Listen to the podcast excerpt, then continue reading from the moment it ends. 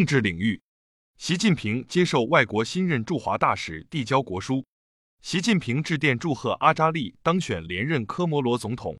经济领域，国家统计局数据显示，二零二三年全国规模以上文化及相关产业企业实现营业收入十二万九千五百一十五亿元，比上年增长百分之八点二。文化领域，二十家外国出版机构与中国外文局签署备忘录。共同翻译出版《习近平谈治国理政》第四卷。陈道明、范迪安分别当选新一届中国影协、中国美协主席。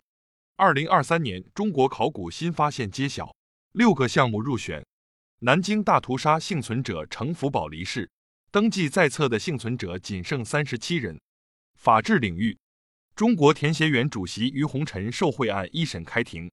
科技领域，李强在陕西调研时强调。以科技创新推动产业创新，加快培育发展新质生产力。我国自主研制四座氢内燃飞机原型机在沈阳完成首飞。民生领域，中央军委举行慰问驻京部队老干部迎新春文艺演出，习近平向全军老同志祝贺新春。民政部等十二部门近日制定出台关于加强养老服务人才队伍建设的意见。这是我国首个关于养老服务人才队伍建设的综合性政策文件。住房城乡建设部消息，二零二三年全国开工改造城镇老旧小区五点三七万个，惠及居民八百九十七万户，共完成投资近两千四百亿元。国务院国资委近日印发了关于优化中央企业资产评估管理有关事项的通知。作为中国海上专业救捞力量的新旗舰，交通运输部南海救助局。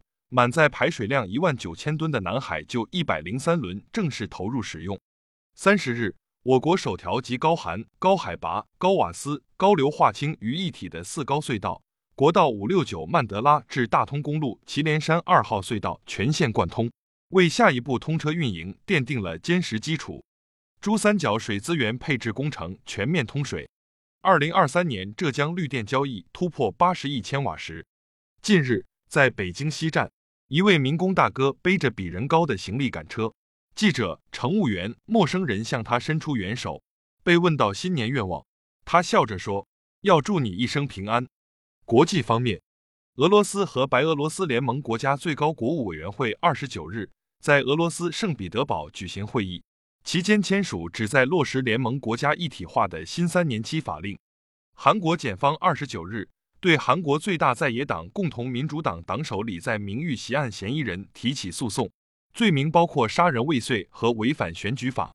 以色列军队二十九日对加沙地带北部最大城市加沙城发动新一轮攻势，巴勒斯坦伊斯兰抵抗运动哈马斯则向以色列境内发射十几枚火箭弹。联合国秘书长发言人迪亚里克二十九日呼吁继续支持联合国近东巴勒斯坦难民救济和工程处。近东救济工程处的人道主义工作，表示联合国秘书长古特雷斯将会见该机构的主要捐助国，讨论恢复捐款仪式。国际货币基金组织 IMF 三十日发布世界经济展望报告更新内容，将二零二四年全球经济增长预期上调至百分之三点一，较去年十月预测值高出零点二个百分点。支部学习实政教育就用半月谈基层党建学习系统。更多半月谈基层党建学习系统详情，尽在主页橱窗。